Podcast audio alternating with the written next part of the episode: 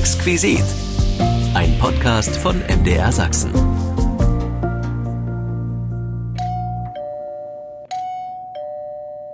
So klang es ab 1972, kurz bevor die ganze Republik an spannenden Fernsehabenden in die Badezimmer ihrer Mitbürger schaute, Antwort gab, ob lange Unterhosen nun sexy sind oder eben doch nicht, erfuhr, ob ein Opernsouffleur vorsingt oder vorsagt, welche Benimmregeln am FKK herrschen und auch Weihnachtslieder an selbigem sang.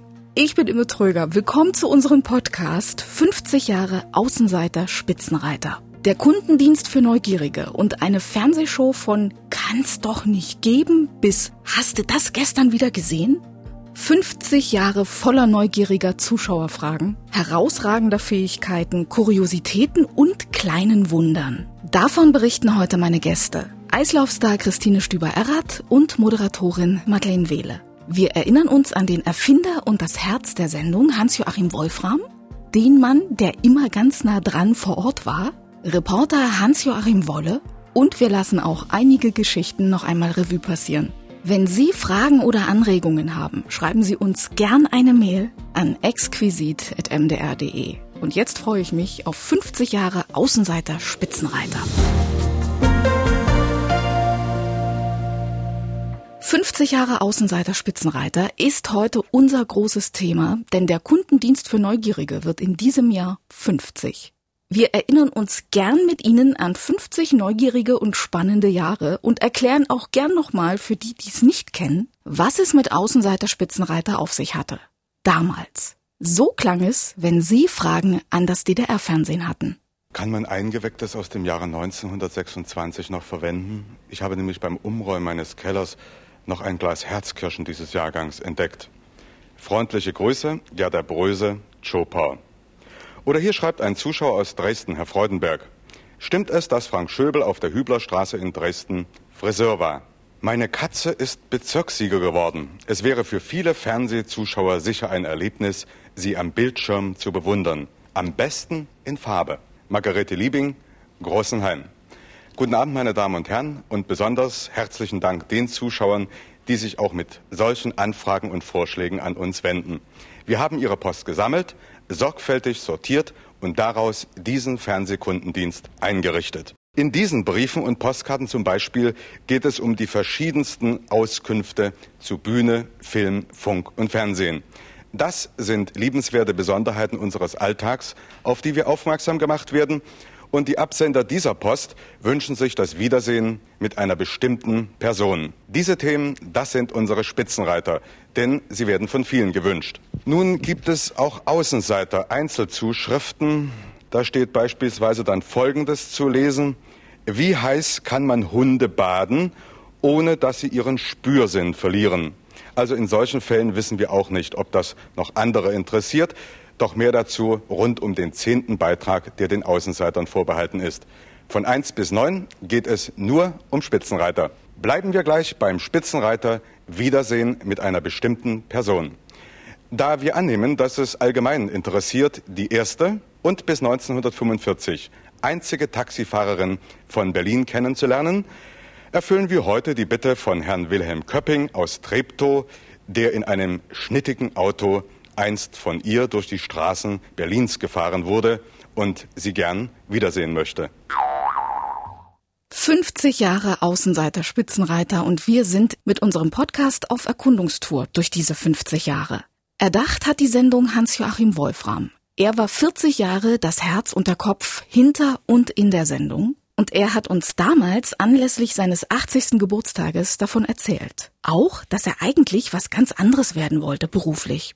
Ich bin mit 14 Jahren von der Schule abgegangen und hatte dann vor, lieber einen praktischen Beruf zu erlernen, weil meine schulischen Leistungen eben nicht sehr gut waren. Dann habe ich versucht, Elektriker, auch mit wenig Erfolg. Und dann habe ich denen dort immer gesagt, ja, das ist auch nur eine Scheinlehrstelle für mich. Weil mein eigentlicher Berufswunsch, jetzt kann ich es mal sagen, ich möchte Sportreporter werden. Zunächst als Kind mit dem Tannenzapfen als Mikrofon habe ich mich hinter das Tor gestellt, habe dann irgendwelche Namen erfunden und die den Spielern zugeordnet. Und das hat mir sehr großen Spaß gemacht. Jedenfalls wollte ich immer zum Sport und Sportreporter werden. Und dann eröffnete sich mir die Chance, Ich spielte bei der BSG Empor Tabak Dresden. Das war übrigens eine tolle Fußballliga, die Dresdner Stadtliga. Mixten, Kotta, Laubegas, die hatten alle tolle Spieler.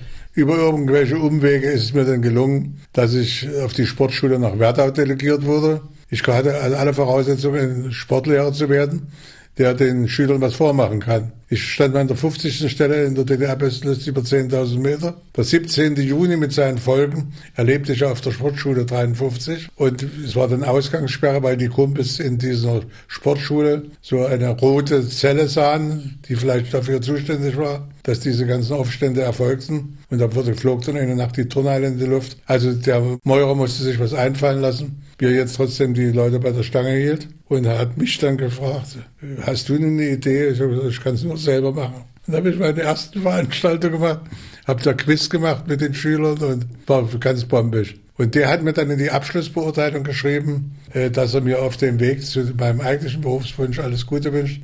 Und er hätte feststellen können, dass ich dort auf seiner Sportschule in Werdau schon etliches habe gucken lassen, was dafür spräche, dass es erfolgreich wird, die Laufbahn. Obwohl Hans-Joachim Wolfram durchaus auch eine Sportlerkarriere hätte starten können.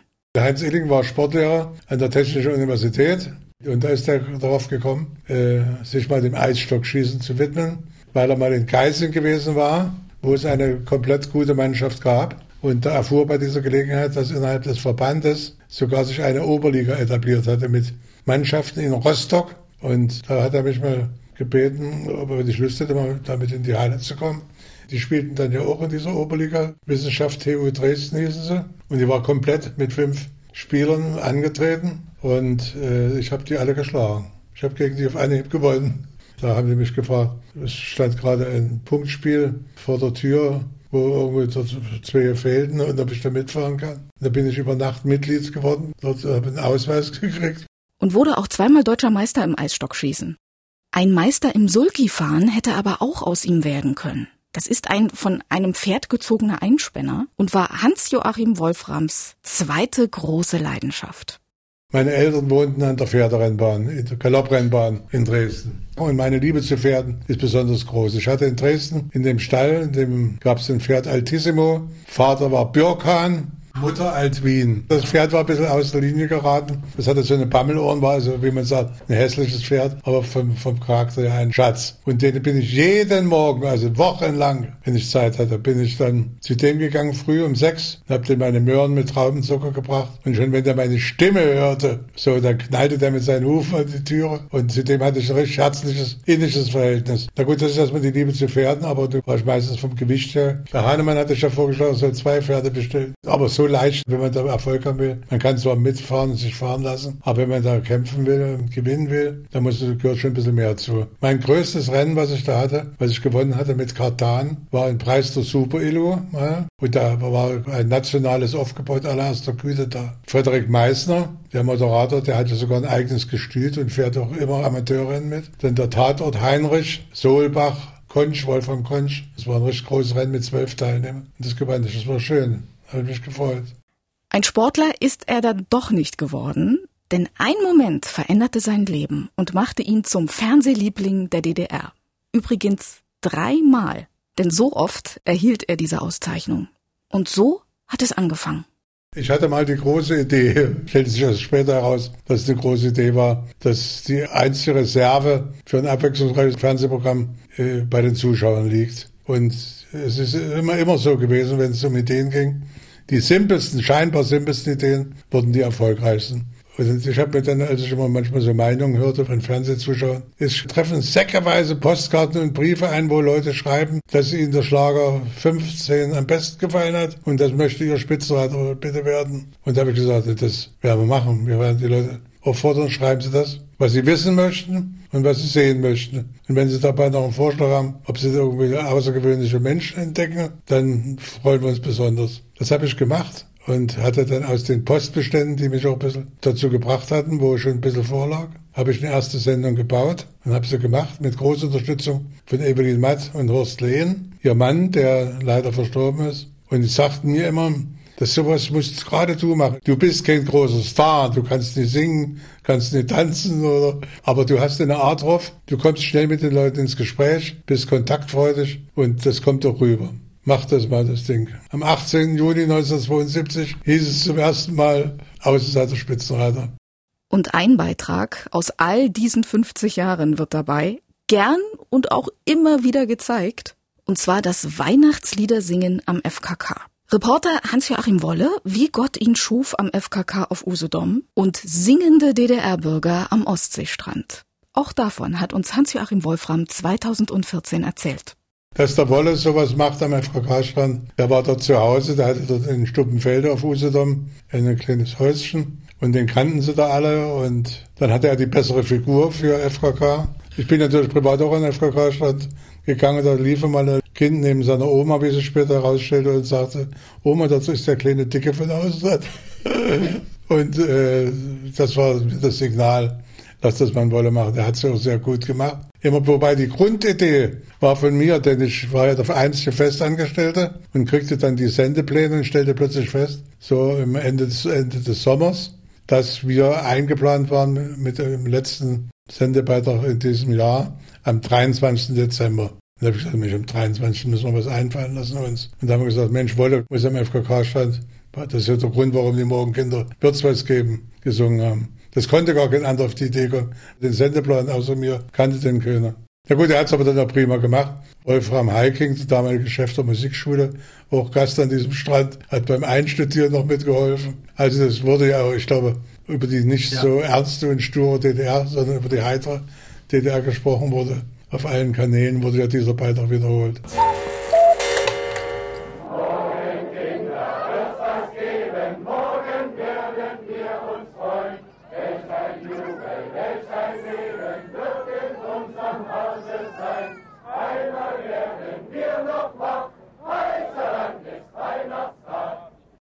Der Mann hinter dem beliebten Weihnachtssingen war natürlich Außenseiter-Spitzenreiter-Reporter Hans-Joachim Wolle. Er war immer ganz nah dran und der Mann, der die ungewöhnlichsten Dinge in der Republik fand und auch tat. Über das berühmte Weihnachtsliedersingen am FKK auf Usedom hat Hans-Joachim Wolle damals auch bei den Kollegen von Riverboat erzählt. Unter anderem, dass er sogar selbst dirigiert hat. Ja, ich habe also nicht nur dieses, sondern auch Klinglöckchen, Klingelingeling äh, gesungen dort.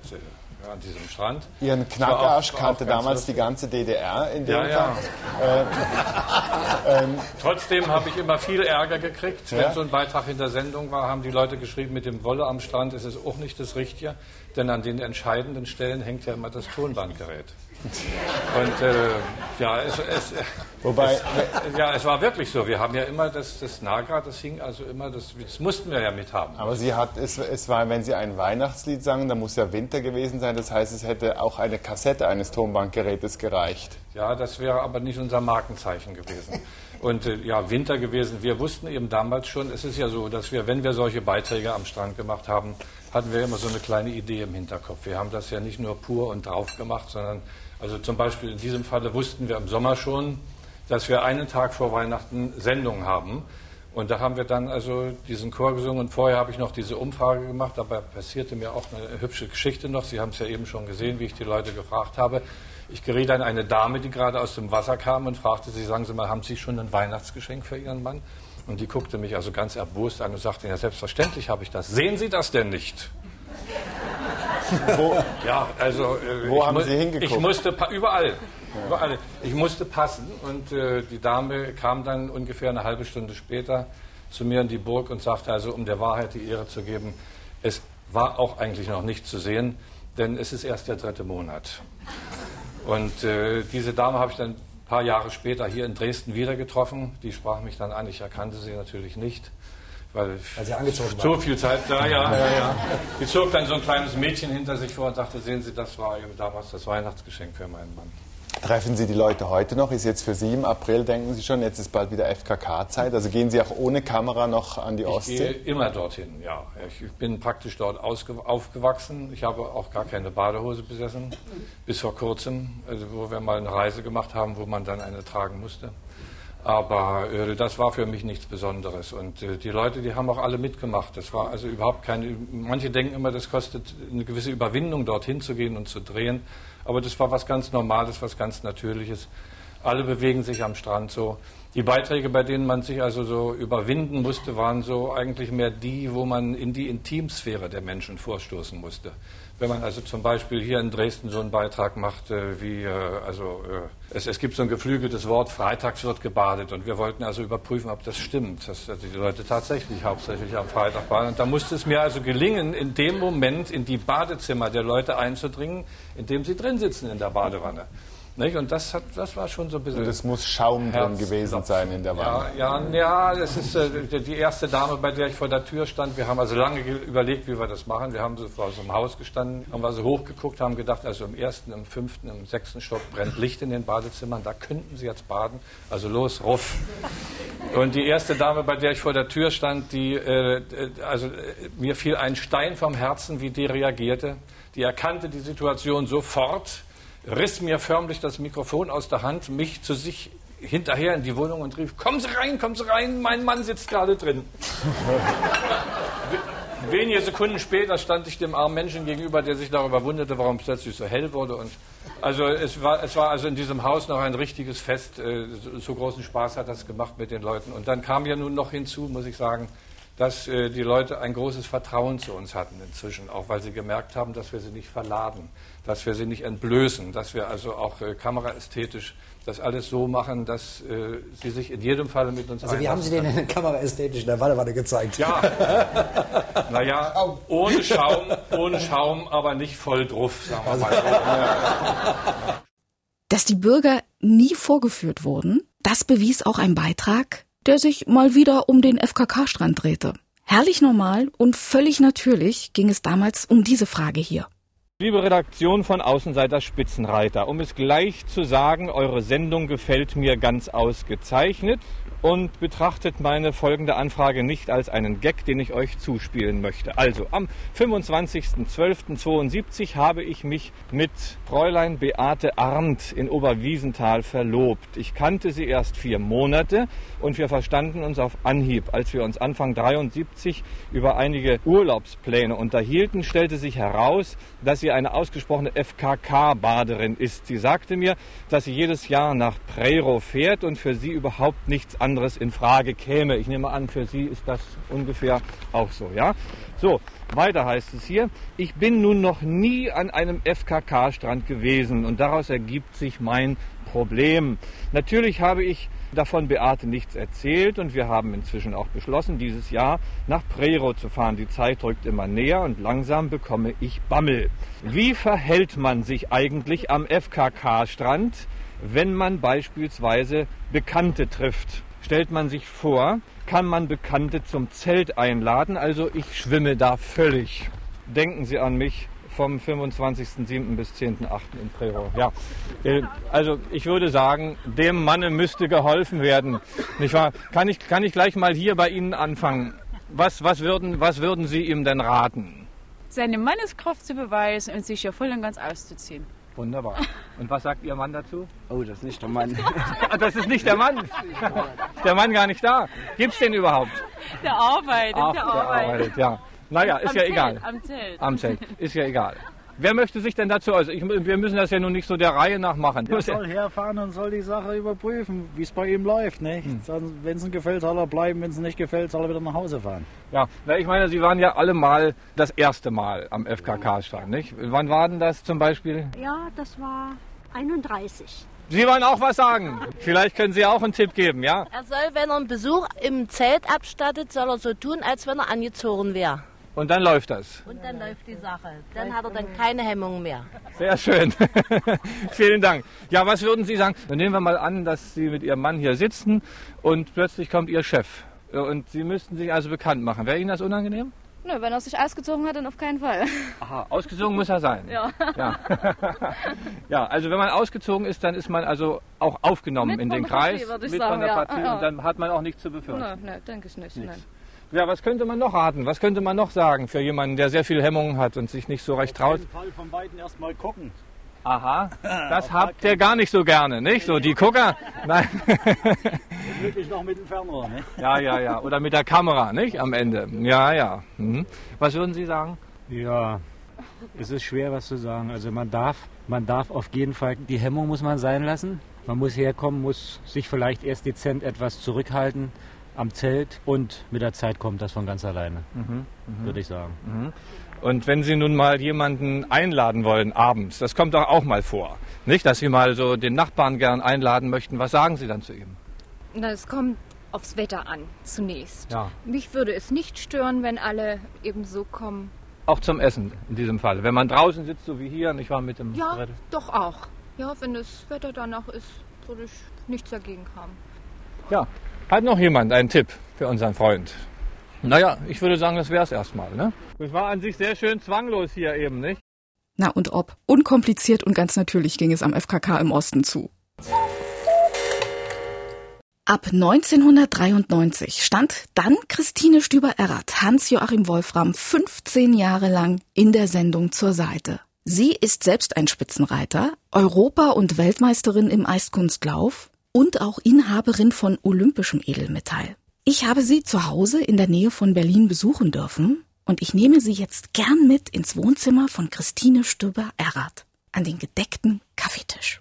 Frau Stüber-Errath, ich freue mich sehr, dass ich heute bei Ihnen zu Gast sein darf. Im Wohnzimmer mit lecker Kaffee, mit einem kühlen Nass, schönes frisches Wasser und dass wir über 50 Jahre Außenseiter Spitzenreiter reden wollen für Exquisit das Ostmagazin beim Sachsenradio. Wie sind Sie an Außenseiter Spitzenreiter geraten? Sie sind ja selber ein Spitzenreiter. Europameisterin, Weltmeisterin, Inhaberin von olympischem Edelmetall im Eiskunstlauf. Das ist für mich auch eine der schönsten Sportarten, die wir haben. Das ist genau auch der Grund gewesen, warum ich bei Außenseiter Spitzenreiter gelandet bin. Mein Sport Eiskunstlaufen. Aber erst möchte ich mich mal bedanken für die Einladung, die ich bekommen habe, in dieser schönen Sendung zu Wort zu kommen. Denn es ist natürlich für mich eine ganz intensive Zeit gewesen, Außenseiter Spitzenreiter. Und tatsächlich mein erster Beitrag von Außenseiter Spitzenreiter war ein Beitrag zum Thema Eiskunstlaufen. Die Frage lautete, was können ehemalige Eiskunstlaufstars heute noch? Und dann war bei Schauke Dijkstra und bei Manfred Schnelldorfer in München und bei Emmerich Danzer in Wien.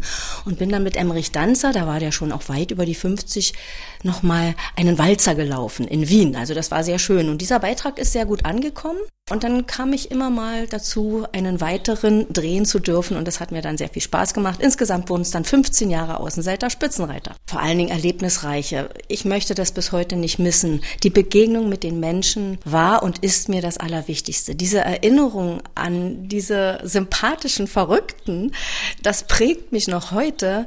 Und ich habe da tatsächlich, wenn ich das gleich mal so erzählen darf, einen Menschen kennengelernt aus Bad Salzung, Eberhard Enzmann, der ein großes Vorbild von mir geworden ist.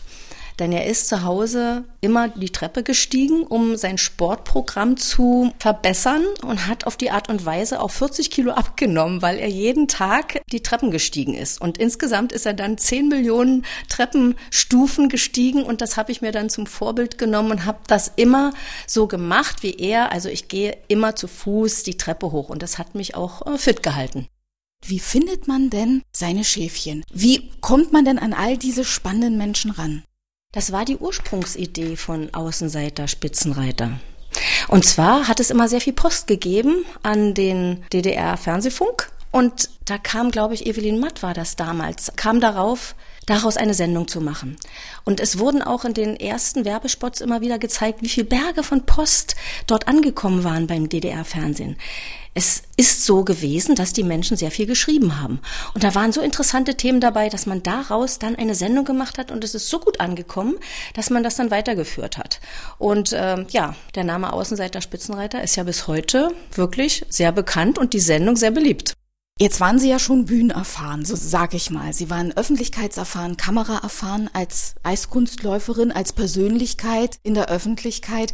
Gab es irgendwas, was trotzdem spannend neu war, wo Sie sagen, ach, das war eine schöne Sache, die dazu kam zu meinen Erfahrungen, dann plötzlich zu moderieren? Ich muss ganz ehrlich sagen, dass ich ja das große Glück hatte, schon zu DDR-Zeiten ein Kindersportmagazin zu moderieren, weil ich als Eiskunstläuferin ja immer gefragt wurde, was möchtest du denn mal werden? Und dann habe ich immer gesagt, Journalistin. Und das war immer mein Ziel und ich habe das dann auch mit großer Freude gemacht, dieses Kindersportmagazin. Und daher kannte ich auch Hans-Joachim Wolfram persönlich. Er war übrigens auch ein großer Sportfan, vor allen Dingen Fußball, aber selber Eisstockschütze. War sogar mal Olympiakader, hat er mir erzählt.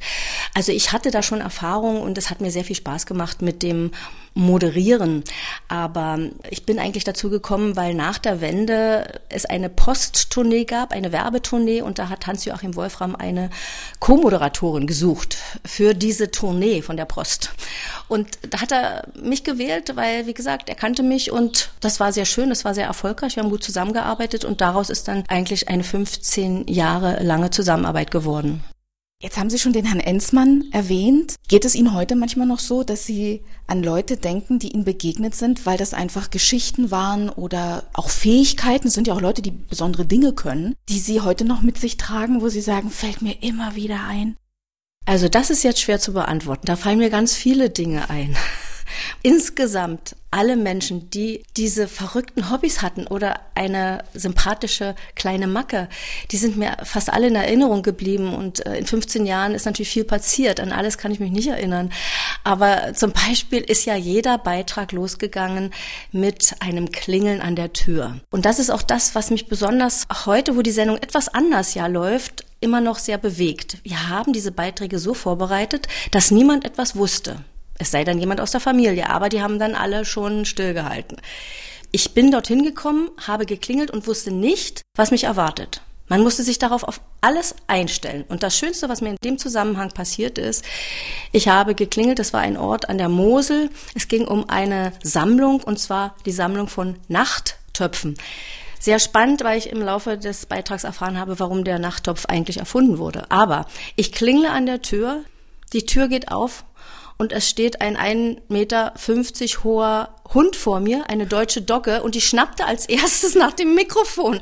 Ich bin also rückwärts die Treppe runter gestolpert und dachte, um Gottes Willen, das wird ja jetzt hier nix. Ich habe nämlich Angst vor Hunden. Aber genau das war am Ende dann der Knaller äh, in dem Beitrag. Wir haben das natürlich drin gelassen, wie ich also dieser Hund, wie ich mich erschrecke und wie ich dann die Treppe runterstürze. Und so Sachen sind dort also viel passiert und ja, da lache ich noch heute drüber. Warum ist denn nur der Nachttopf erfunden worden? Der Nachttopf ist tatsächlich erfunden worden, weil man nicht wollte, dass die Frauen während der Predigt in der Kirche hinausgehen, um die Notdurft zu verrichten. Man hat also den Nachttopf unter den Reifrock geschoben und hat live gebullert und ja, so hat sich das dann äh, weiterentwickelt. Und bei dieser Sammlung, die ich gesehen habe, gab es natürlich die verrücktesten Nachttöpfe. Also das ist ja eine Wissenschaft, äh, nicht nur eine Kunst und also romantische Nachttöpfe und also wirklich sehr, sehr interessant. Haben Sie, bevor Sie selbst Teil wurden dieser Familie auch, die ja zusammengearbeitet hat, das alles zu finden, also Teil der Sendung wurden, mhm. haben Sie die Sendung da selbst privat auch verfolgt? Hatten Sie überhaupt Zeit für sowas? Also ja, ich glaube, das hat fast jeder verfolgt. Und das ist ja das Schöne an der Sendung. Auch dass es sie heute noch gibt. Ich freue mich darüber richtig doll. Jeder hat irgendetwas gesehen, was er gerne erzählt und woran er sich erinnert. Ich zum Beispiel fand es so toll, dass es Leute gab, die sich in einem Schrank eine Sauna gebaut haben. Da kam der Einfallsreichtum der Menschen so besonders zum Ausdruck. Und die haben das dann so hübsch geschnitten und dann gab es natürlich auch wieder ein bisschen nackte Menschen zu sehen. Das hat ja bei Außenseiter immer gut funktioniert. Ja, und dieser Saunaschrank, äh, das war dann immer so mein Vorbild. Ich dachte, also das ist doch cool, wenn man zu Hause eine Sauna hat, da muss man sich was einfallen lassen. Und die Sendung hat von solchen Einfällen eben gelebt, einfach schön. Hätten Sie selber eigentlich gedacht, dass Sie da mal landen, sozusagen, dass Sie selbst mal die Spitzenreiter suchen? So etwas kann man, glaube ich, im Leben nie erahnen. Es gibt ja dieses Schicksal, manche Dinge im Leben, die passieren, eben weil sie passieren sollen. Und ich habe als Neunjährige schon gewusst, dass ich mal Journalistin werden will. Ich habe damals gesagt, ja, das ist interessant. Man kann so schöne, viele neugierige Fragen stellen. Also, neugierig war ich schon als Kind. Insofern war das wahrscheinlich vorbestimmt, dass ich bei Außenseiter Spitzenreiter lande, denn das war ja der Kundendienst für Neugierige. Wie dürfen wir uns denn so einen Arbeitstag vorstellen? Wie entsteht denn so eine Folge? Die Einleitung ist interessant. Arbeitstag. Also ich war zwar immer freiberuflich tätig für Außenseiter Spitzenreiter, aber es handelte sich eigentlich um wirklich um einen Fulltime-Job jeden Tag. Weil es ja nicht so, dass man zum Drehen gefahren ist unvorbereitet. Nein, also ich als Moderatorin habe viele andere Dinge noch gemacht. Also ich habe die Post äh, mitgelesen. Ich habe äh, dann, wenn ich einen Beitrag bekommen habe, das hat meistens Hans-Joachim Wolfram ausgesucht, die Themen, dann habe ich den auch selber vorbereitet.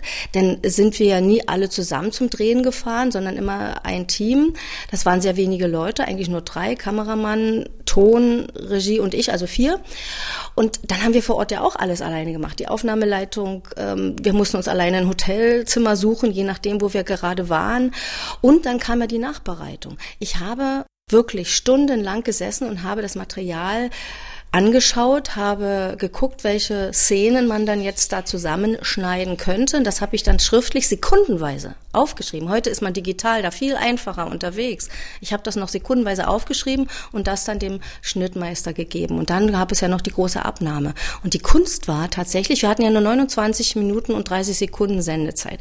Und die Qualität der Sendung hing immer davon ab, dass man nicht überzieht. Das heißt, die Beiträge durften auch nur unter vier Minuten sein. Und das war ein Kampf, Sekunden dort rauszunehmen, weil jedes Wort, gesprochen von diesen herrlichen Menschen, war ein Schatz. Und man musste sich immer von bestimmten Sätzen trennen. Es war ein wirklich schwieriger Akt. Und da gab es dann manchmal sogar ehrlich, wirklich ganz ehrlich auch Tränen, wenn man sich von einer Szene trennen musste. Aber das war sehr, sehr viel Arbeit. Und ich war die einzige Frau im Team. Ähm, es endete ja dann leider bei mir auch nach 15 Jahren im Burnout, weil ich äh, permanent mich auch überfordert habe. Ähm, ich wollte das wirklich gut machen machen und habe ähm, eben auch die Arbeit geliebt, aber es war sehr anstrengend. Also ja, man muss auch manchmal ein bisschen seine Grenzen kennen. Das braucht sehr viel Herzblut, das Sie ja mitbringen. Wer solche Leistungen auch auf dem Eis bringt, das ist ja so, so viel harte Arbeit. Das geht ja ohne Herzblut, funktioniert's ja nicht. Tatsächlich ist das wie beim Eiskunstlaufen der Beifall der Menschen. Das ist natürlich der größte Lohn. Ja, natürlich, man möchte gewinnen und man möchte eine Medaille erkämpfen. Aber wenn die Menschen einen dann so auf Händen tragen, wie das bei mir der Fall war, und das ist noch bis heute so, ich bin so gerührt. Ähm, ich habe ja ein Buch geschrieben über mein Leben, meine erste 6,0. Ich darf das an dieser Stelle sagen, weil der Außenseiter auch vorkommt. Also für alle, die sich äh, für meine Geschichte interessieren, für mein Leben und für die Geschichte von Außenseiter, kann ich es nur äh, empfehlen empfehlen. Da sind viele Fotos auch drin, äh, ein tiefer Blick in meine Seele, meine erste 6,0.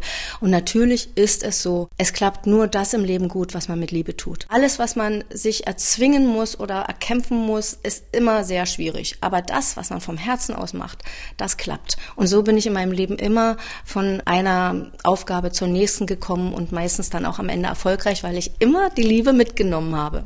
Das ist auch zu merken. Die Augen strahlen immer noch, wenn ja. sie, wenn sie erzählen und das ist immer noch ganz nah bei ihnen. Ja, das stimmt. Sie sind ja auch noch fit wie ein Tonschuh. Ich habe sie gesehen, gerade auch in der Werbung oder in der Promotion für den Film, die Anfängerin. Ja. Und da sind sie ja auch immer noch, als wäre kein Jahr vergangen. Also die Körperspannung, alles ist ja noch da. Die, die strahlenden Augen, die Ausstrahlung, es ist ihnen ja alles geblieben. Wahrscheinlich, weil ja auch die Liebe der Träger ist, dieses, dieses Sports. Und da kann ich mir vorstellen, dass solche Menschen natürlich auch immer wieder Anreiz bleiben dafür. Ja, ne? ja auf alle Fälle. Wie haben Sie denn Hans-Joachim Wolfram in seiner Arbeit erlebt? Die Frage ist schwierig. Hans-Joachim Wolfram war unglaublich kreativ. Er hatte so tolle Ideen für diese einzelnen Beiträge aber er war auch ein strenger Mentor, wenn ich ihn mal so nennen darf. Am Anfang ähm, musste ich ja noch viel lernen bei Außenseiter und er hat wirklich nichts durchgehen lassen, was nicht genau zu der Sendung gepasst hat. Also man musste wirklich aufpassen, dass man seine Beiträge so gut vorbereitet, dass da nichts vorher irgendwo zu den entscheidenden Leuten durchdringt.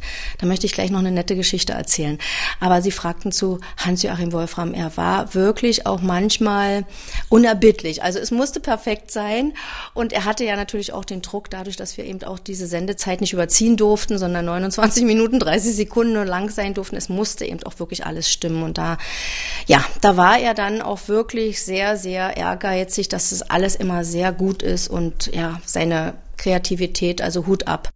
Ich persönlich fand, dass er natürlich zum Schluss hätte einen schöneren Abschied verdient gehabt. Ähm, er ist ja dann ohne große Feier oder große Abschiedsgala gegangen worden, muss man sagen.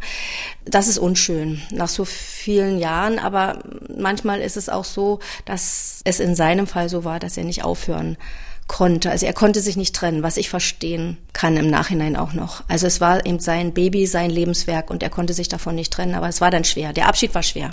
So. Jetzt noch die lustige Geschichte. Bei Außenseiter durfte nichts vorbereitet sein. Und wir erhielten einen ganz lustigen Brief von einem jungen Mann. Er war der Enkel seiner Großeltern. Und er sagte, ja, bei uns wird immer freitags gebadet. Das war nämlich die Frage, ob noch freitags gebadet wird, was ja so üblich war in der DDR. Und er hat uns dann erzählt im, in seinem Brief, dass die Großeltern jeden Freitag um 6 Uhr früh in die Badewanne steigen.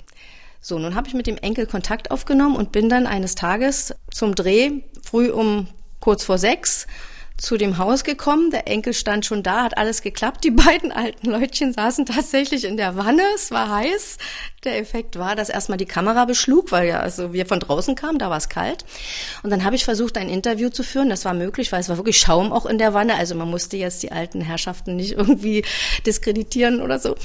Ja, und ich wunderte mich immer, warum der Mann nichts sagte und immer nur die Dame sprach. Es stellte sich dann heraus, dass der Mann so früh noch nicht sein Gebiss im Mund hatte und nicht sprechen konnte. Das ist dann am Ende des Interviews rausgekommen. Ich musste mich so ausschütten vor Lachen. Aber solche Sachen äh, sind dann äh, immer wieder vorgekommen, so eine unvorbereiteten Sachen. Und die haben die Sendung ausgemacht. Und der Sendebeitrag von diesem Freitagsbaden war wirklich grandios. Es war rührend einfach. Es war rührend. Was ist denn das Spannendste an so einer Arbeit?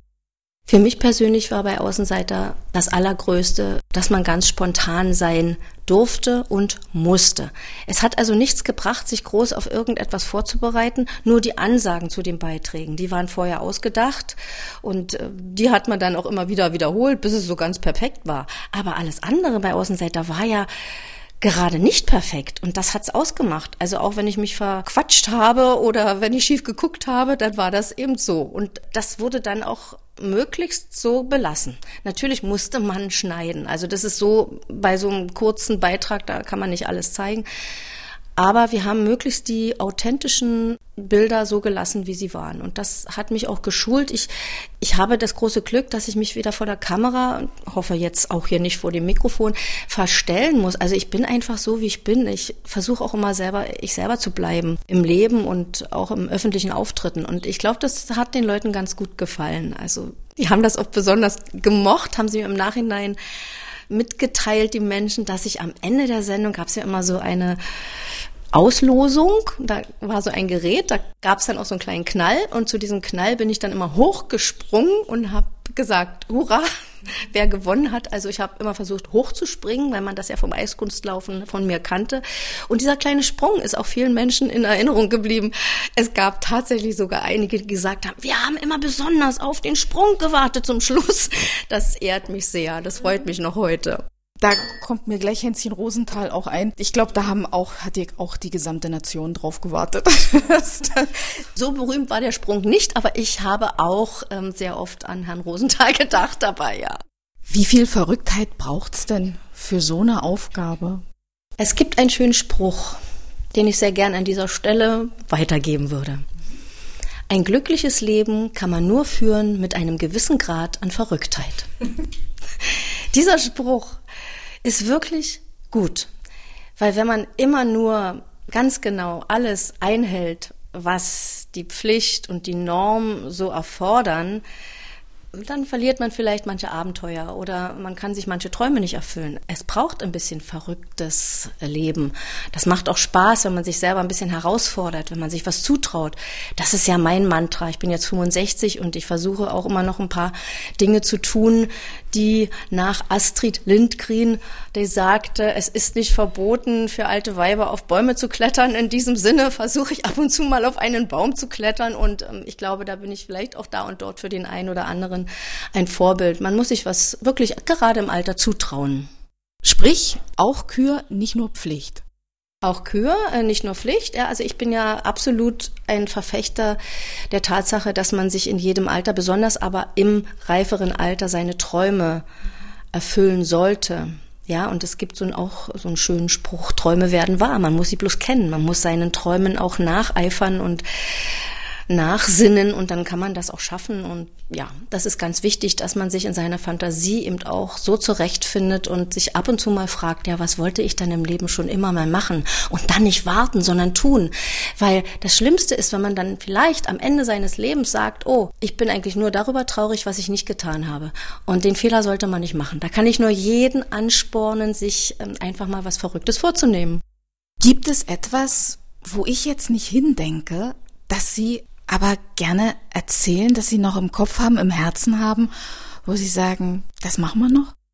Sie hatten vorhin so gefragt, ob es auch manchmal Themen gibt, die sich die Moderatoren, Redakteure selber ausdenken. Eigentlich nicht, also zu meiner Zeit nicht, aber es gab ein Thema, was ich selber bei Außenseite eingebracht habe. Das war das Thema Industriekletterer. Mir war irgendwie ein Rätsel, wie diese Glaswände im Radisson SAS in Berlin gibt es so einen großen Fischkegel und da habe ich mich immer gefragt, ja, das muss doch sauber gehalten werden. Also wie wird denn sowas geputzt? Und dann sah ich auch in der Kuppel, da sah ich dann so Leute, die da so im, in einer Seilschaft hingen und also diese gläserne Dachkuppel dort putzten. Und da habe ich recherchiert und festgestellt, dass es tatsächlich so spezielle Industriekletterer sind, die eben diese Glasflächen reinigen. So weit, so gut. Dann habe ich gesagt, okay, ich möchte jetzt ein originelles Interview führen und auch in so eine Seilschaft gehen und dann an diesem Fischkegel, wer mal in Berlin ist, kann sich das mal anschauen im Radisson Hotel, habe ich mich außen abseilen lassen und habe währenddessen wir dort 15 Meter hoch, also 15 Meter runter gekommen sind, habe ich dieses Interview geführt. Und ich war wirklich, wirklich beeindruckt von mir selber, dass ich das gemacht habe, weil ich habe Höhenangst. Und das ist genauso ein Punkt. Man muss sich im Leben eben manchmal auch überwinden, um etwas Besonderes zu erreichen. Und das ist mir mit diesem Beitrag tatsächlich geglückt. Ich hatte so viel Schiss, Entschuldigung, aber ich war so aufgeregt. Und dann musste ich über diese Brüstung darüber steigen und ja auch kurzzeitig mal runtergucken. Da war ja schon alles vorbei. Ich habe es trotzdem gemacht und es war wirklich ein sehr schöner Beitrag geworden. Und vielleicht wird ja dieser Beitrag äh, nochmal gezeigt irgendwann irgendwo. Dann werde ich mich sehr darüber freuen, denn es war wirklich meine größte Herausforderung bei Außenseiter Spitzenreiter. Was war vielleicht das Schönste an der Arbeit? Spontan gesagt würde ich jetzt antworten, dass man auch Menschen kennengelernt hat, die man sonst hätte nie getroffen. Unter anderem hatte ich das Glück, Regine Hildebrand zu treffen. Es gab die Frage, welcher Politiker, welcher Prominente spricht am schnellsten. Jetzt würde man denken, ja, Dieter Thomas Heck sprach sehr schnell, aber es war uns also auch zugetragen worden und jeder wusste es ja, dass Regine Hildebrand sehr schnell spricht. Und sie hat sich auch auf diesen Beitrag eingelassen und ich hatte das große Glück, sie zu interviewen und kann nur bestätigen im Nachhinein, eines meiner größten Momente, diese Frau kennenzulernen. Sie war authentisch, sie war herzlich, äh, sie war engagiert, unglaublich toll. Sie hat also dieses Thema voll erfüllt. Sie hat dann ein Gedicht vorgetragen und ehrlich gesagt, Sie hat das Gedicht so schnell vorgetragen, dass ich im Nachhinein wirklich ganz in Ruhe nochmal hören musste, worum es eigentlich in dem Gedicht ging. Also sie hat dieses Thema voll bedient. Sie sprach am allerschnellsten. Und wer sie noch kennt oder sich erinnert an sie, der wird das bestätigen. Ich glaube Ihnen das gern, dass das beeindruckend war. Was für eine, was für eine Persönlichkeit, Frau Hildebrand, mit wie viel Kraft auch und Mut. Ja, ich habe vor kurzem im Fernsehen Ihre Biografie gesehen, den Film dazu, und ich bin wirklich tief bewegt und tief berührt, dass sie auch mit ihrer Krankheit so tapfer umgegangen ist und ja fast noch am Tage ihres Abschieds äh, eine politische Veranstaltung wahrgenommen hat. Also ich würde schon sagen, dass sie absolut für mich als Vorbild auch in meinem Herzen ist. Wie leben Sie heute, Frau Stöver-Errath? Ich bin ja eigentlich Berlinerin, waschechte Berlinerin und ich bin, was das Eiskunstlaufen betrifft, auch die einzige Berlinerin, die diesen Titel, den Weltmeistertitel, nach Berlin geholt hat. Aber ich bin 2006 der Liebe wegen nach Wildau gezogen weil ich mich in den Kieferorthopäden meiner Kinder verliebt habe. Nachdem ich ihn 15 Jahre nicht gesehen hatte, hatte ich auch ein Problem und war in Königs Wusterhausen in seiner Praxis und wir haben uns also, wie das so ist, in der Sekunde verliebt. Wir haben dann noch 2006 geheiratet und wir leben hier glücklich und zufrieden wie im Märchen in Wildau und sind sehr dankbar, dass wir hier so ein schönes Zuhause haben. Und das Leben ist ja nicht einfach im Moment und man sollte engagiert, empathisch sein und sich auch für andere Menschen interessieren.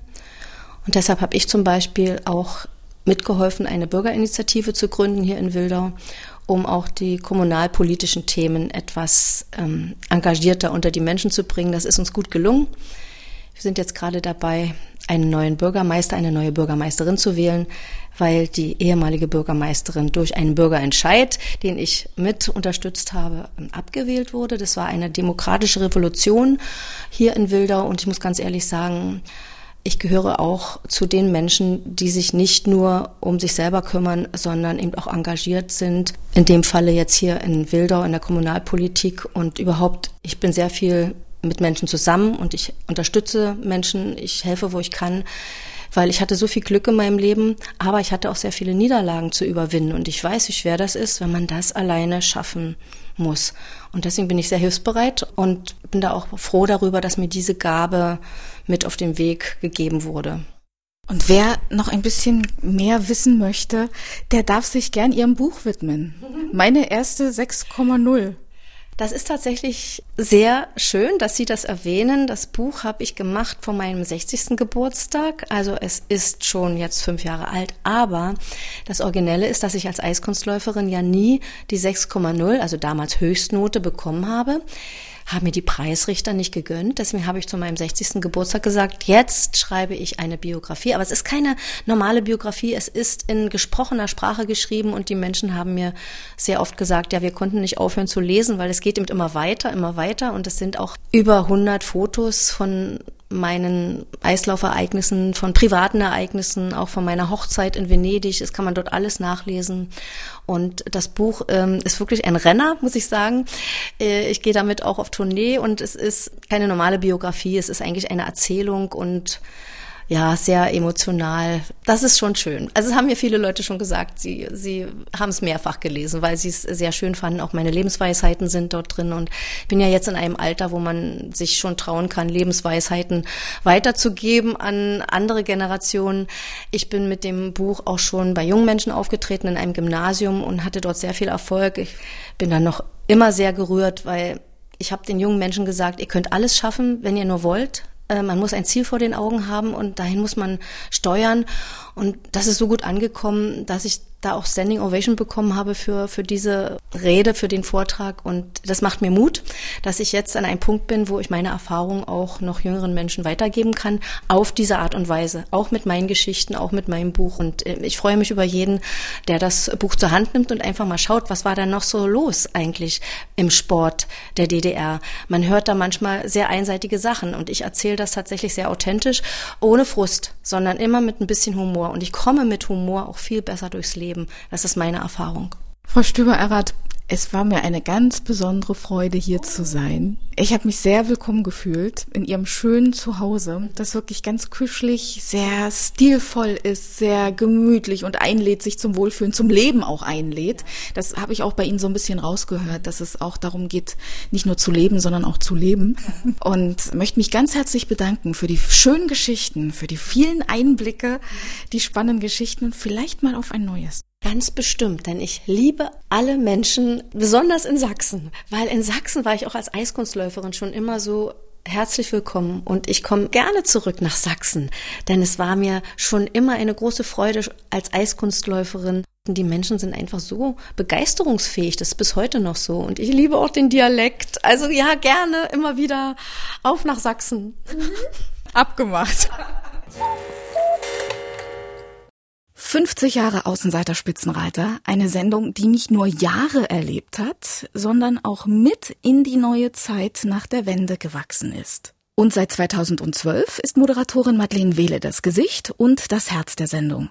Es gibt nichts, was sie nicht erkundet, herausfindet, ausprobiert, ausfindig macht oder knackt. Die sympathische Moderatorin lebt ihre Arbeit mit viel Freude, und ihre Leidenschaft für das Leben ist auch in Außenseiter Spitzenreiter zu spüren. Und mit ihr habe ich genau darüber gesprochen. Ich will dir herzlich willkommen sagen, hier bei uns in Exquisit. Ich freue mich sehr, dass du da bist, dass wir heute über Außenseiter Spitzenreiter reden werden, bei uns im Ostmagazin. Und jetzt sag mal, wann bist du denn überhaupt das erste Mal mit der Sendung in Berührung gekommen? Mittlerweile bist du ja die Frontfrau, so sagt man. ja, ja.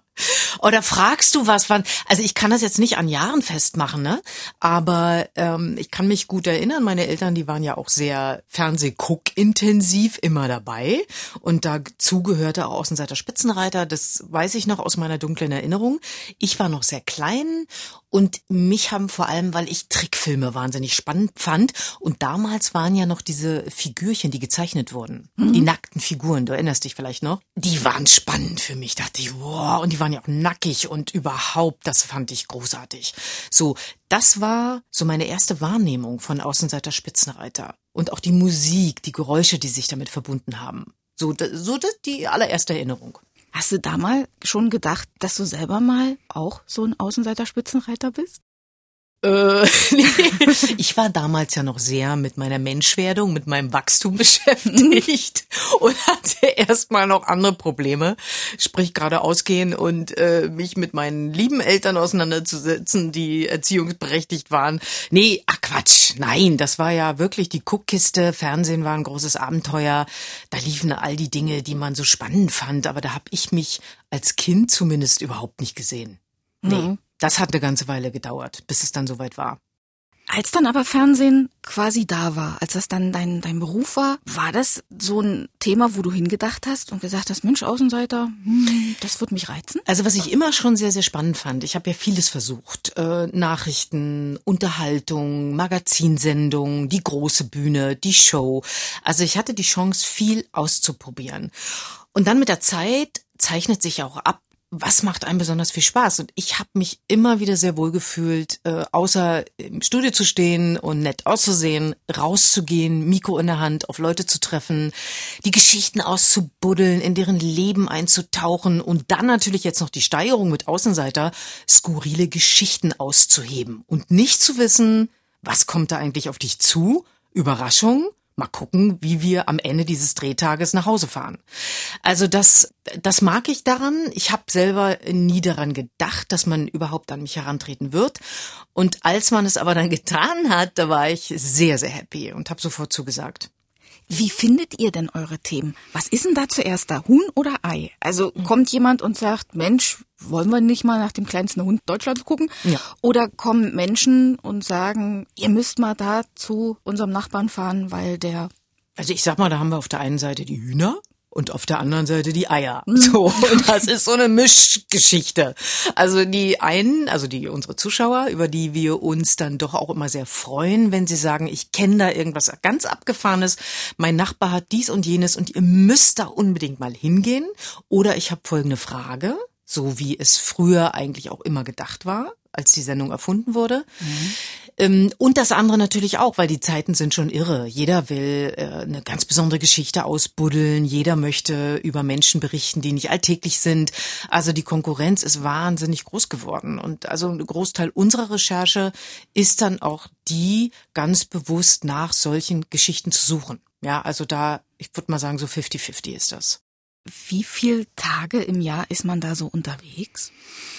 Mm, naja, also wir sind mittlerweile eine Sendung, die ja so roundabout einmal im Monat läuft. Und pro Sendung haben wir im Schnitt drei bis vier Beiträge, dann noch eine Rahmenhandlung, so nennt man das, weil ich ja dann unterwegs bin und da wird noch eine extra Geschichte drumherum gestrickt.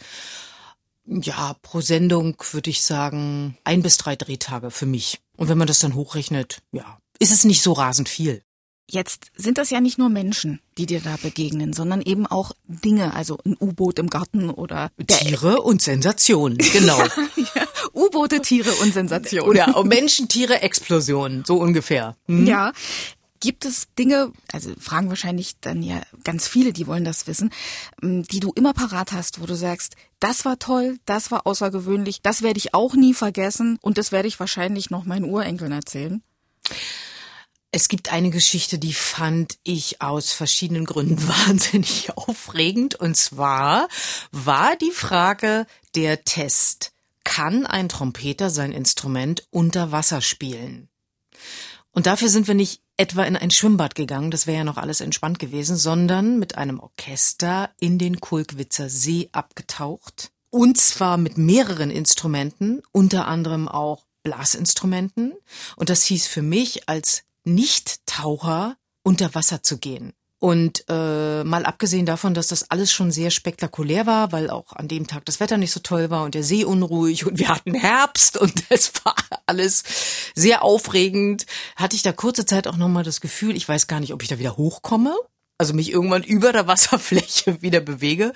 Das war sehr aufregend. Und äh, das hat dann auch geklappt mit dem Trompeter, aber bis dahin war dieser Dreh von vielen Unwägbarkeiten begleitet und ich kann nur sagen, also ich hatte, pff, ich hatte echt Schiss, ja. Mhm. Und auch insofern werde ich das nicht vergessen. Es ist, es ist ganz viel Freude dabei und Überraschung, aber teilweise auch Überwindung. Und eine andere Geschichte dazu war, als wir auf ein oh, über 100 Meter hohes Windrad gestiegen sind mit einem Orchester aus dem Erzgebirge und die haben eine, ein Weihnachtslied da oben gesungen. also du merkst, mhm. ich mag schon auch gewisse meteorologische Herausforderungen. Der Wind blies, Höhe, die spielten, ein Schritt daneben, man wusste nicht, wo man landet. Der Kameramann, der da irgendwie am Seil hing, die ganze Truppe war abgesichert, einschließlich meiner Person. Und auch das war wieder wahnsinnig aufregend. Also das Ganze drumherum, um das auch am Ende dann zu sehen, dass es, es hat geklappt, aber auch das war so, boah, Herzschlag kurz vorm Aussetzen. Hm. Also wenn jemand verfolgt, was du leistest und wo du überall hm, ja auch die Neugier der Zuschauer auch stillst, Du hattest, glaube ich, schon Schlangen um Hals auch. ja, stimmt.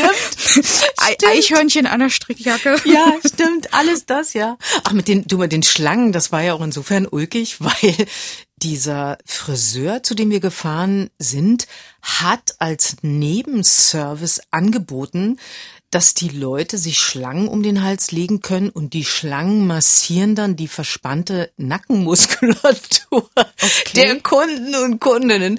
Das war schon wieder so derartig abgefahren. Also wir haben auch solche Dinge, wo wir dann einfach mal gucken, was ist denn da jetzt los? Wer hat sich denn das einfallen lassen?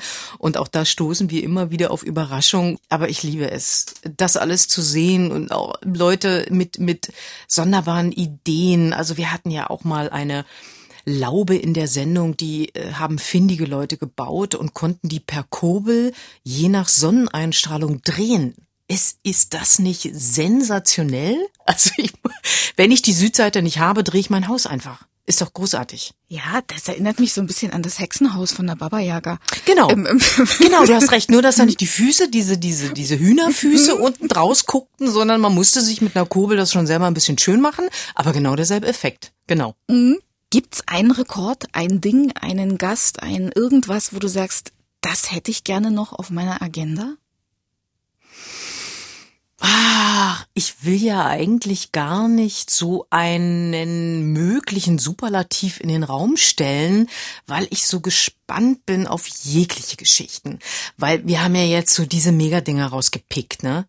Mhm. Und ich muss aber auch sagen, wir haben so viele schöne, kleinere Geschichten immer wieder entdeckt, wo es um Leidenschaft geht, wo Menschen glücklich sind in ihrem Leben, wo sie einfach etwas finden, was sie reizt außer dieser Normalität und es dann naja, präsentieren, das ist eigentlich gar nicht der Hauptgrund. Aber wir besuchen sie da, wo wir merken, oh wow, da lassen sie sich was einfallen. Das erfüllt sie. Und ich habe so oft leuchtende Augen gesehen, ähm, denn ich lerne ja auch die Menschen hinter der Kamera kennen und tauche für einen Moment in ihr Leben ein. Das ist der eigentliche Reiz. Insofern will ich das gar nicht so formulieren. Wo ist denn noch diese mega spektakuläre Geschichte? Die kann sich jeden Tag auftun, die kann aber auch ganz klein sein und wird in ihrer Bedeutung und in all dem, was es demjenigen Menschen bedeutet, riesengroß. Welche Themen sind dir denn dabei so am liebsten? Wo, wo bist du am liebsten? Also ich habe, es gibt so, ich würde mal sagen, so, wir, wir sind im Laufe der Zeit auf viele, viele Sammler gestoßen, weil Deutsche sammeln extrem gerne. Und da bin ich äh, so, da stehe ich so auf zwei Beinen, auf den wippe ich immer so hin und her. Also die schönen Momente sind, dass ich eine, eine Dame ausfindig gemacht habe mit meinem Team. Das war der Wahnsinn. Die mochte ich sehr, weil die war in der Lage, an einem Rasenstück vorbeizugehen und mit einem Scannerblick sofort die vierblättrigen Glückskleeblätter herauszufinden. Die sah das. Es war unfassbar, das kannst du dir nicht vorstellen. Die, die, die konnte ein Stück Rasen scannen und sah diese Kleeblätter. Die hatte ein Riesenbuch, hat diese Kleeblätter gesammelt. Also rein vom, vom, von der Masse von vierblättrigen Kleeblättern. Und sie hatte auch neunblättrige Glückskleeblätter. Also, gibt's? ja, habe ich auch nie geahnt, aber die hat das auch nicht äh, in etwa irgendwie zusammengenäht oder so, sondern die wuchsen und das konnte sie nur sehen. Ich bin auch mit ihr mit dem Rad vorbei, äh, an einigen Stellen vorbeigefahren und selbst auf dem Rad konnte sie sofort sehen. Sagte, steig mal ab, geh mal vier Meter da geradeaus, noch ein Stück weiter links. Ja, schön, jetzt bückst du dich und was ist da? Und ich hatte ein vierblättriges Kleeblatt in der Hand. Und das hat mich einfach so glücklich gemacht, schon diese Frau zu sehen. Und auch das, ich dachte, das ist meine Glücksfrau. Ne? Und dann hast du wieder so ein bisschen äh, Stichwort Sammler. Das meinte ich mit dem zweiten Bein, wo ich nicht weiß, ob ich mich jetzt freuen soll oder ob ich mich zu Tode ekle. Das war ein, Läufer, der hat seine Zehennägel gesammelt, die ihm permanent abgefallen sind. Okay. Ja, ich merke, auch du bist beeindruckt. Es gab ein großes Zehennagelalbum, weil, wie ich lernte, äh, Menschen, die viel laufen, Marathon und so weiter, äh, durch diese Schuhe passiert es öfter, dass die Nägel abgestoßen werden und er hat sich halt entschieden, die zu sammeln und immer dahinter zu schreiben, bei welchem Rennen die verloren gingen. Findet jetzt nicht jeder so appetitlich, Naja. aber auch das äh, passiert in dieser Sendung. Ich bin jetzt auch gerade bei der Vorstellung, man kennt ja dieses Klischee mit ähm, Briefmarkensammlung zeigen, ja, so Mhm. beim Date. Ich stelle mir das gerade bei dem vor. So. Ich würde dem ausrichten, dass, dass er das bei dir vielleicht dann unterlässt. Weißt du? Na, vielleicht doch lieber die Münzen oder irgendwas anderes. Aber äh, nein, die, ja, aber ich dachte auch, nee, ich wollte die auch noch einmal sehen und, wir, äh, und, und die Reaktion war eigentlich bei den meisten um Gottes Willen. Aber es gibt Erklärungen dafür und es gibt nichts, was es nicht gibt. Wenn du, wie das mit der Kleeblattfrau, also ich finde Mhm. das total schön, weil das ist ja Mhm. was auch ganz Lichtvolles, was man Ja. da so erlebt, wenn jemand so positiv so einen Mhm. Fokus hat. Ähm, hast du bemerkt, dass dich das auch verändert, wenn du durch so eine Welt voller Wunder gehst? Absolut. Also ich bin ja, ich bin eh immer so ein, ich weiß nicht, in meinem Kopf tobt ein Kind umher, immer auf der Suche nach Wundern. Und mir sind in meinem Leben so zwei, drei Wunder passiert. Und ich erwarte auch immer irgendwie Wunder und bin ganz angespannt. Ach, vielleicht passiert mal auch irgendwas, was ich mir nicht immer erklären kann.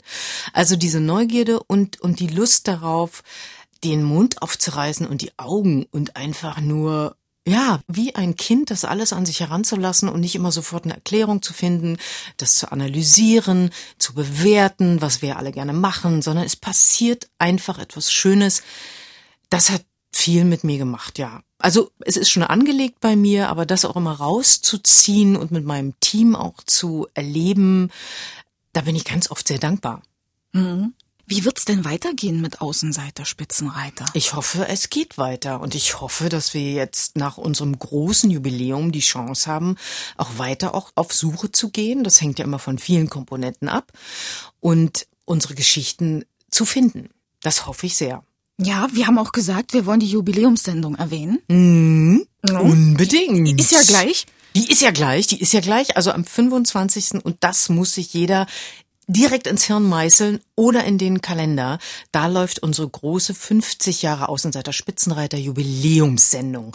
Und da gibt es wahnsinnig viel zu sehen aus 50 Jahren aus dem Archiv zusammen, äh, zusammengesammelt. Die älteren Sachen, die Highlights, die neueren Sachen, die längst vergessenen Sachen. Und ach, wir haben tolle, spannende Gäste dabei und ich glaube, das darf man nicht verpassen, weil da kriegt man nochmal die richtig dicke Packung Außenseiter Spitzenreiter verpasst. Das ist dann am 25.06., ein Samstag, Ja. ganz oft auch Badetag. Ganz oft auch Badetag, bei dir etwa auch? Nee, eher Nee, so. ne? Nee. Es wäre ja auch doof. Also ich meine, ich habe ich hab, also die Zeiten, wo ich ich war zum Glück Einzelkind, weil ich musste nur zwei Badewasser überstehen von Vater und Mutter, aber ich weiß, die mit den vielen Geschwistern, die also, wenn du der, der Kleinste warst, hast du Pech gehabt, weil da waren ja irgendwie dann schon fünf andere vor dir drin. Ja, ne? zuerst ging der Vater. Naja, das Oberhaupt. Das ne? Oberhaupt. Also wir haben auch die, die Ja. Zeiten erlebt, wo, wo ne, hier so der Oberhaupt der Familie und dann genau und das frische Wasser. Da durfte sich erstmal der Vater reinhocken und dann kam alles andere hinterher. Ja, äh, aber das war ja auch eine wichtige Frage bei Außenseiter, dem nachzuspüren, ob das stimmt mit dem Badetag. Und das Tolle ist ja, worum ich auch die Kollegen von damals beneide, die haben sich ja teilweise einfach an die Türen gestellt, geklingelt und sind mit dem Team da reingerammelt. Unter anderem auch in, einfach in Bäder, wo Leute in der Wanne saßen und haben da die Kamera drauf gehalten. Egal, ob da Schaum oben drauf war oder nicht. So, und die Leute haben das aber alles so auch hingenommen, auch Stichwort FKK-Strand und Singen, ne? Äh, auf Usedom. Also da war eine, äh, war ein größer, da war noch, noch so eine, ein Urvertrauen ins Medium Fernsehen da. Heute hätte ich ja einfach Angst, dass das ganz schlimm ausgeht. Also für, auch für mich, für das Kamerateam und so weiter, ne?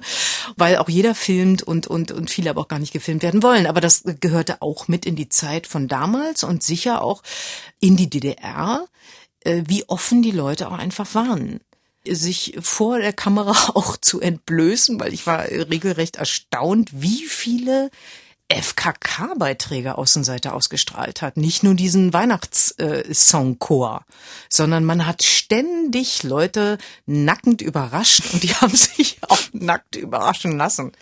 Verrückt, ja. Das ist, glaube ich, aber auch so eine Sache vom Osten, weil gerade auch früher, weil du sagtest, ein Ding der DDR Mhm. durchaus, die sind alle so herrlich unkompliziert. Absolut. Aber äh, man hat ja versucht nochmal nach meinem sehr, sehr geschätzten Kollegen Wolle, der war ja damals, wir erinnern uns alle, mit dem Reporter Tonbandgerät äh, vor der Mitte seines Körpers, war der ja an dem Strand und hat die Leute alle singen lassen. Die Kollegen haben mich ja versucht zu überreden, das genau so nochmal in diesem Aufzug zu machen wie er. So, Mhm. das habe ich dankend abgelehnt. Ich war trotzdem am FKK-Strand, aber das war, war mir natürlich vorher klar, dass wir das nicht nochmal schaffen. Das ist auch so eine Einmaligkeit von damals. Tolles Dokument auch der damaligen Zeit, der Menschen. Wir sind ganz, ganz dringend auf der Suche noch nach einem Menschen, der damals noch in diesem Chor mitgesungen hat. Weil es waren ja alle möglichen Altersgruppen bis hin zu Kindern. Und wir haben bis heute noch nicht jemanden gefunden, der damals mit in dem FKK-Chor gesungen hat und würden aber so, so gerne denjenigen treffen, einen von diesen vielen Menschen. Also, ihr Lieben, wenn ihr mich hört da draußen und euch erinnern könnt, dass ihr mit dazugehört habt zu den Sängern am Strand in Außenseiter Spitzenreiter, bitte meldet euch bei uns. Ja, gerne. Das geben wir gerne weiter, Och, weil wär das äh, toll. die Chancen stehen gut. Ja, und ich schwöre, es muss sich auch keiner nochmal nackig machen, sondern es, es würde uns genügen, nochmal zurückzuschauen in die Zeit und sich erzählen zu lassen, wie das damals so vonstatten ging und so. Also toll. Also da hätte ich sehr große Lust drauf, einen ein Menschlein von damals zu treffen. Also da würden wir uns auch freuen, wenn wir zusammenführen könnten, was zusammengehört. Das wäre irre, das wäre toll. Ich könnte dir irgendwie auch noch stundenlang zuhören. Wir haben, glaube ich, als wir uns verabredet haben für heute, haben wir gesagt, äh, wir wollen auch noch mal quatschen, ne? Ja klar. Wir machen noch mal irgendwo eine Sendung auf und dann geht's weiter. Ja, ich musste ja noch von meinen äh, Exquisit-Einkäufen erzählen, von damals, von meinen, stimmt gar nicht. Die äh, Mama und Papa, die mühsam Geld zusammengerafft haben, um dem Kind einen Wunsch zu erfüllen, als es vor sich hin pubertierte und meinte, es müsste jetzt mal ganz dringend da was bekommen aus diesem teuren Laden. Und ja. damit sind Sie live dabei gewesen, Ja. liebe, liebe Hörer, wieso die Themen einer Radiosendung entstehen. Wir haben gesagt, wir machen eine Exquisit-Sendung in Exquisit. Genau. Ach, das Genau. Wäre schön. Das, das machen wir. Und du hast gefragt, ob man sich ein Lied wünschen kann. Ach ja, ach würde ich.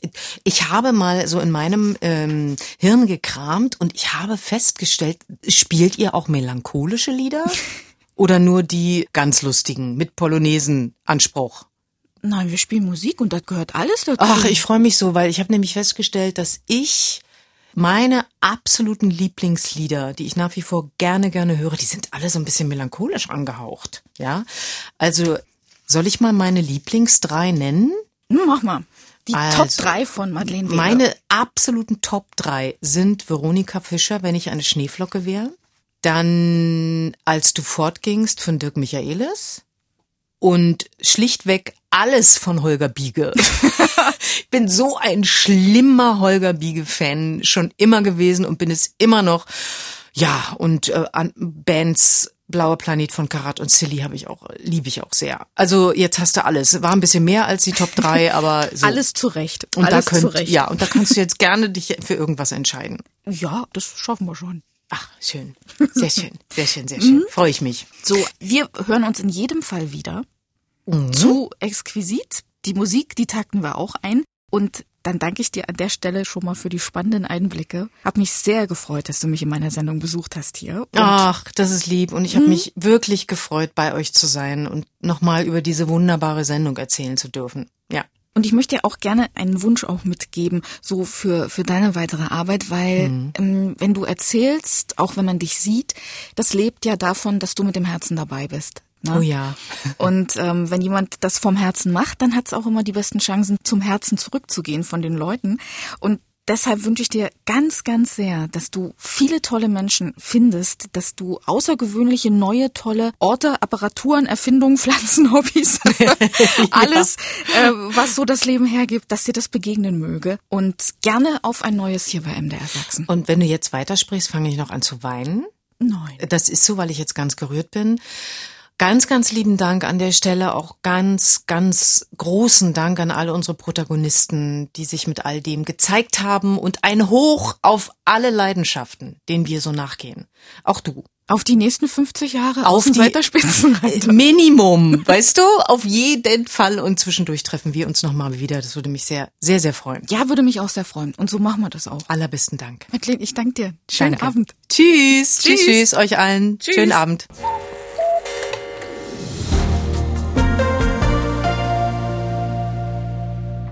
Das war unser Podcast zur Exquisit-Sendung 50 Jahre Außenseiter Spitzenreiter. Ich bin Imme Tröger. Vielen Dank, dass Sie uns gelauscht haben. Und wenn Sie Fragen oder Anregungen haben, dann schreiben Sie uns gern eine Mail an exquisit.mdr.de. Und bleiben Sie immer schön neugierig. Exquisit, ein Podcast von MDR Sachsen.